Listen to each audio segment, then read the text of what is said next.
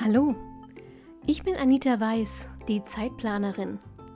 Genau wie du will ich meine Zeit wieder selbst kontrollieren, sie genießen und auch mal mit Leidenschaft verschwenden.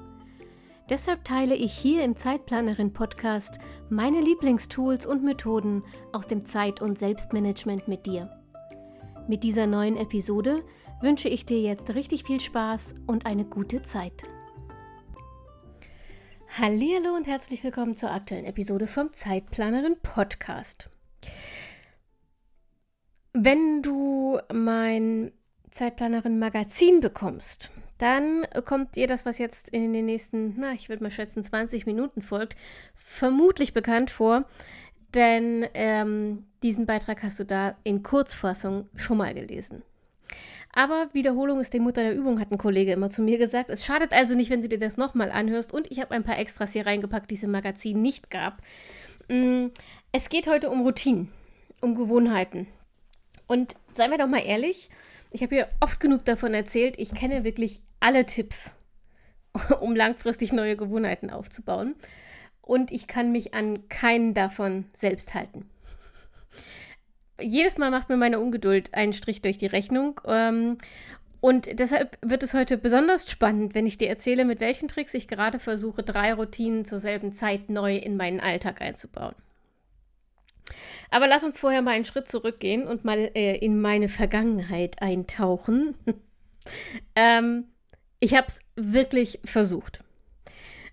Das mit den Routinen meine ich. Als ich ähm, übrigens mal wieder mehr Sport treiben wollte, wollte ich eigentlich gern wieder laufen gehen, habe aber mit Walken angefangen. Monatelang. Habe mich gefühlt wie beim Seniorensport und wann immer mir ein echter Läufer entgegenkam, habe ich so getan, als wäre ich gerade fertig und würde nur noch auslaufen. Ähm, und so schön es war, wieder regelmäßig in Bewegung zu sein, so ganz grundsätzlich, so sehr nervte es mich, dass sich meine Leistung und mein Körper nur im Schneckentempo veränderten. Und im Ergebnis habe ich dann nur mal zum Test ein Lauftraining, also ein richtiges, eingeschoben und noch eins und noch eins und konnte ein paar Wochen später dann nicht mal mehr spazieren gehen, geschweige denn walken oder laufen, weil ich wieder verletzt war. Genau das gleiche mit meiner Ernährung. Ich nehme mir theoretisch vor, ähm, erstmal nur mehr Wasser zu trinken um dann Stück für Stück zusätzliche gute Ernährungsroutinen dazu zu nehmen, wenn die eine klappt. Hm. Praktisch weiß mein Kopf, dass ich davon nicht schlank werde.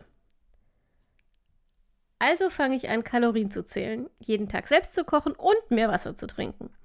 Das Ganze hält genau drei Tage, dann ist alles zu viel und ich bin im Jetzt ist eh schon egal Land. Ich weiß also aus eigener, sehr bitterer Erfahrung, dass ich neue Gewohnheiten und vor allem gesunde neue Gewohnheiten langfristig nur durchhalte, wenn ich es langsam angehe. Aber gleichzeitig kann ich langsam einfach nicht. Es geht nicht. Ich scheitere schon daran, dass ich mich nicht entscheiden kann, mit welcher Gewohnheit ich anfangen soll, wenn ich sie nacheinander einführen soll. Und wenn ich mich für eine entschieden habe, dann stelle ich ein paar Tage später fest, dass die andere vielleicht dringender gewesen wäre, es ist ein Kreuz. Und trotzdem schaffe ich es inzwischen seit über zwei Monaten gleichzeitig äh, dreieinhalb. Also ich wollte eigentlich vier neue Routinen einführen, aber naja, drei haben zumindest so halbwegs funktioniert. Früher ins Bett zu gehen, obwohl da noch viel Luft nach oben ist mich regelmäßig zu bewegen. Auch da geht noch was, aber auf diese Gewohnheit bin ich inzwischen tatsächlich besonders stolz. Jeden Abend die Küche sauber zu hinterlassen und endlich die vielen Sachbücher, die ich immer kaufe, auch zu lesen. Zugegebenermaßen, ich habe diese vier Routinen nicht wirklich komplett gleichzeitig eingeführt. Gerade die Sachbuchroutine ist ähm, relativ frisch und auch noch sehr wankelmütig. Ähm, aber ich bin dennoch sehr stolz auf mich, dass das insgesamt so gut klappt. Und das klappt deshalb so gut, weil ich für jede dieser Routinen einen eigenen Trick benutze, der mir sozusagen hilft, mich selbst zu überlasten. Und die verrate ich dir jetzt. Trick Nummer eins: häng dich an die Routinen anderer Menschen. Ja, ich muss mehr schlafen. Ja, ich merke, dass ich mich besser und länger konzentrieren kann, weniger Kopfschmerzen habe und mehr gebacken kriege, wenn ich regelmäßig mindestens sieben, besser acht Stunden schlafe. Aber allein würde ich trotzdem jede Nacht erst um zwei oder um drei ins Bett gehen. Und morgens klingelt spätestens um acht der Wecker. Während ich also morgens sehr genau weiß, wie ich mich abends entscheiden muss und warum kurze Nächte eine dusselige Idee sind, fühlt sich das spät abends ganz anders an. Ab 22 Uhr dreht mein Kopf nochmal so richtig auf. Dann bin ich kreativ und produktiv und auch körperlich fit und habe das Gefühl, dass das schon nicht so schlimm werden wird, wenn ich etwas später ins Bett gehe. Ähm, zum Glück ist mein Mann da konsequenter. Er ist zwar genauso ein Nachtmensch wie ich, aber wenn er sich mal was vorgenommen hat, dann zieht er das auch durch und ist da weniger, mh, hm, na sagen wir, leicht ablenkbar als ich. Und irgendwann hat er für sich entschieden, dass er früher ins Bett gehen will, weil er noch viel stärker als ich unter Schlafmangel leidet. Mm, und das war das Beste, was mir passieren konnte. Wir kriegen uns zwar ab und zu in die Wolle, weil ich zum Beispiel ähm, gerne noch ein bisschen rumtrödle, statt mich endlich bettfertig zu machen. Aber grundsätzlich hänge ich mich oder habe ich mich am Anfang an seine neue Routine gehängt so muss ich nicht nachdenken ähm, und ich muss nicht für mich selbst Motivation und einen Anfangimpuls äh, finden und komme dennoch früher ins Bett als vorher. Das machen wir jetzt seit über zwei Monaten und inzwischen hat sich so ein bisschen gedreht. Ähm, das liegt auch daran, dass ich im Moment äh, ein Buch lese, das große Buch vom Schlaf übrigens. Hm, Moment mal, das liegt hier nämlich neben mir von Professor Dr. Matthew Walker, das große Buch vom Schlaf, eine absolute Empfehlung. Also ich bin jetzt erst in der Hälfte, aber ich hatte schon so viele Aha- und Schockmomente. Es ist wirklich irrsinnig.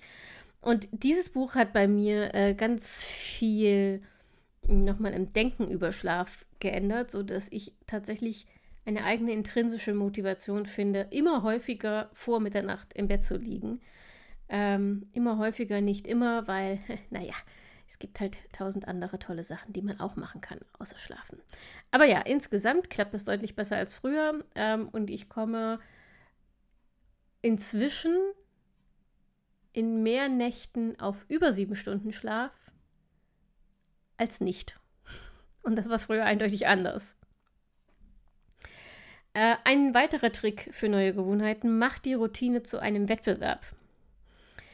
Zugegeben, auch die neue Bewegungsroutine ähm, geht auf meinen Mann zurück, aber zu meiner Verteidigung, er war in seiner Jugend Leistungssportler. Und ich könnte das von mir nur behaupten, wenn Lesen neuerdings ein Sport wäre. Ähm, das ist deshalb so wichtig, weil ihm dadurch natürlich die Bewegung auch viel mehr fehlt als mir. Aber nachdem wir beide mit den runden Geburtstagen in diesem Jahr zu kämpfen hatten und weder unser Spiegelbild noch die Zipperlein und die Beweglichkeiten so richtig, ähm, also die Unbeweglichkeiten so richtig leiden können, haben wir eine Challenge gestartet. Wir wollten mal gucken, wie lange wir das durchhalten, sozusagen, uns jeden Tag zu bewegen. Entweder Sport machen oder spazieren gehen. Und zwar mindestens drei Kilometer spazieren gehen. Ja.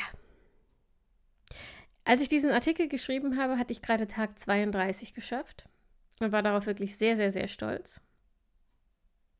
Und kurz nachdem ich das geschrieben hatte, bin ich krank geworden und musste aussetzen. Und das hat mich so geärgert. Und vor allem hat es mich wahnsinnig frustriert, weil ich gedacht habe, das kann nicht wahr sein, dass ich nicht mal mehr nur spazieren gehen täglich kann.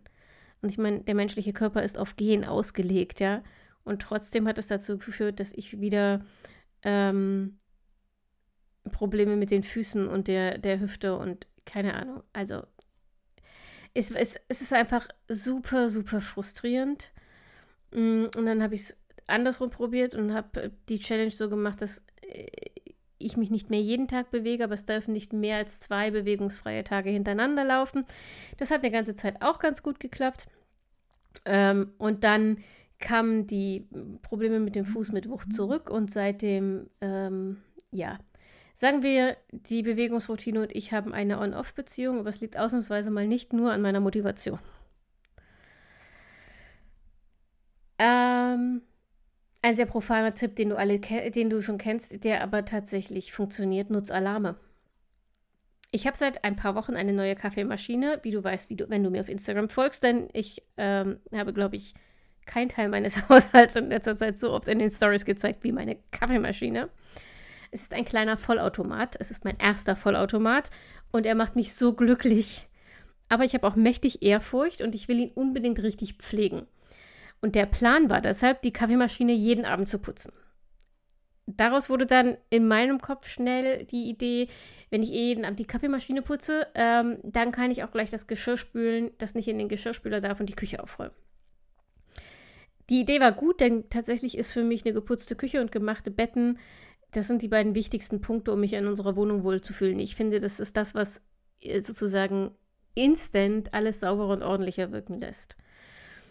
Und wenn ich dann ähm, in die Küche komme und alles sieht so bläh aus, dann habe ich immer das Gefühl, die ganze Wohnung ist. Äh. So.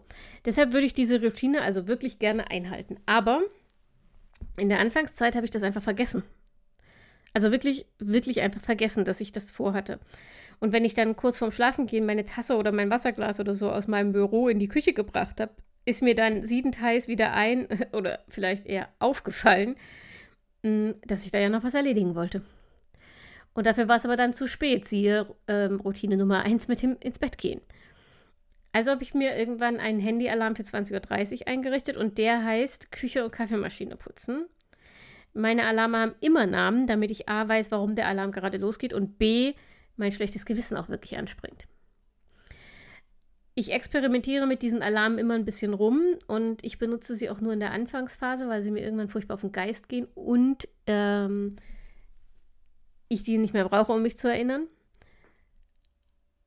Mm, und ich habe immer so ein bisschen rumexperimentiert mit der Uhrzeit. So richtig optimal ist das alles auch noch nicht gelaufen, weil ich den Alarm immer erstmal wegdrücke, denn er erwischt mich ja in der Regel in irgendetwas, was ich gerade tue. Ich tue ja nie nichts.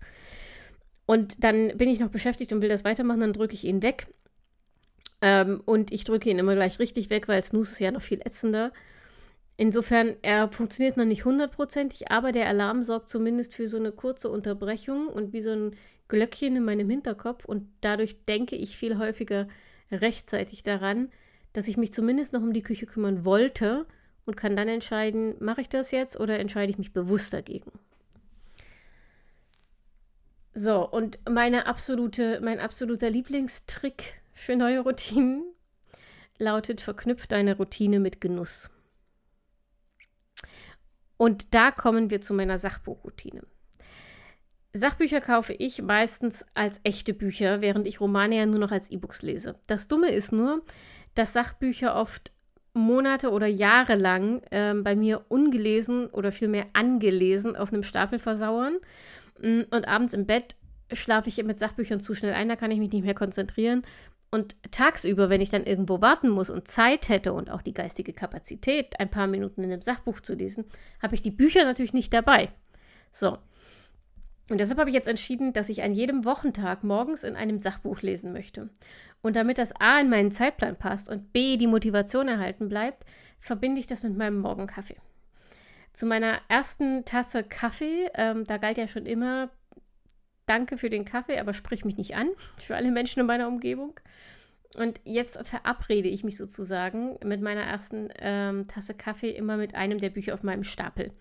Und der Clou für mich jedenfalls, ganz persönlich, ist, dass ich mir erlaube, jeden Tag zu springen. Ich habe alle Sachbücher ähm, am Anfang auf einen großen Stapel gepackt. Inzwischen habe ich für die ungelesenen Sachbücher ein, ähm, ein Regalboden freigemacht im Büro. Und da stehen jetzt alle ungelesenen Sachbücher drin und jeden Morgen suche ich mir aus diesem Regal je nach Stimmung eins dieser Bücher aus. Ich muss also nicht warten, bis eins ausgelesen ist. Ähm, das ist für mich ganz wichtig, weil meine Lust oft springt. Und ja, mit dieser äh, Methode brauche ich natürlich ewig, bis ein Buch fertig gelesen ist, aber zwischen ewig und nie ist ewig eben immer noch das bessere Ergebnis. und ähm, im Moment bin ich tatsächlich so fasziniert von diesem Schlafbuch, dass ich fast nichts anderes lese, aber äh, in der Anfangsphase hat es gut funktioniert und ich bin hin und her gesprungen. Und ich habe von ein paar von euch gehört, dass sie mein Kaffee-Date mit Sachbuch, mh, unter diesem Hashtag poste ich das auf Instagram manchmal, schon nachgemacht haben und dass das auch für sie voll der Gamechanger ist. Und da, da bin ich fürchterlich stolz drauf. Mm, ich habe das noch nicht jeden Wochentag geschafft, aber ich habe es doch, äh, ich schaffe das doch mehrfach die Woche. Äh, nicht immer morgens zugegebenermaßen. Also die Routine ist noch so ein bisschen im Aufbau. Aber auch hier hat es einfach dazu geführt, viel bewusster zu sein, dass ich das gerne tun möchte. Und ich kann bewusst entscheiden, nehme ich mir heute die Zeit dafür, habe ich heute die Lust dafür oder nicht. Aber ich vergesse es nicht mehr einfach, dass da ja noch was ist. Ja. So. Also, Fazit, so richtig gut funktioniert das im Sinne der Regelmäßigkeit noch nicht, was ähm, direkt mit Routine Nummer 1, dem Schlafen, zusammenhängt. Denn wenn ich es nicht rechtzeitig schaffe, mich abends fertig zu machen, komme ich zu spät ins Bett, dann stehe ich morgens zu spät auf, dann habe ich keine Zeit mehr für, in, für ein Kaffee-Date mit Sachbuch in aller Ruhe. Dann bin ich zu unruhig. So. Aber es funktioniert immer öfter, denn auch Gewohnheit Nummer eins, das mit dem Schlaf funktioniert ja immer öfter. Also alles in allem greift es gerade ganz gut hintereinander und wenn ich jetzt auch diese Bewegungssache, also meinen Fuß wieder auf die Reihe bekäme, dann wäre ich tatsächlich final sehr stolz für mich. Aber vielleicht kannst du äh, mit den Tipps ja auch die eine oder andere Routine in dein Leben einbauen, die du schon lange ähm, einbauen wollen würdest und an der du immer wieder scheiterst. Und ich fasse es dir nochmal kurz von hinten nach vorne zusammen. Meine Tricks, um äh, Gewohnheiten dauerhafter in deinem Leben zu etablieren. Verknüpfe deine neue Routine mit Genuss. Nutz Handyalarme, die bitte einen Namen haben, der mit deiner Routine zusammenhängt, damit du weißt, warum es klingelt. Mach die Routine zu einem Wettbewerb, wenn auch nur zu einem Wettbewerb mit dir selbst. Und häng dich an die Routinen anderer Menschen, das erleichtert dir das Anfangen. So. Ich bin gespannt, was du daraus machst. Ähm, wenn du es mich wissen lassen möchtest, dann gern per E-Mail info.zeitplanerin.de oder auf Instagram äh, Zeitplanerin. Und ansonsten hören wir uns nächste Woche. Und bis dahin wünsche ich dir wie immer eine schöne Woche. Pass auf dich auf und denk immer daran, deine Zeit ist genauso wichtig wie die der anderen.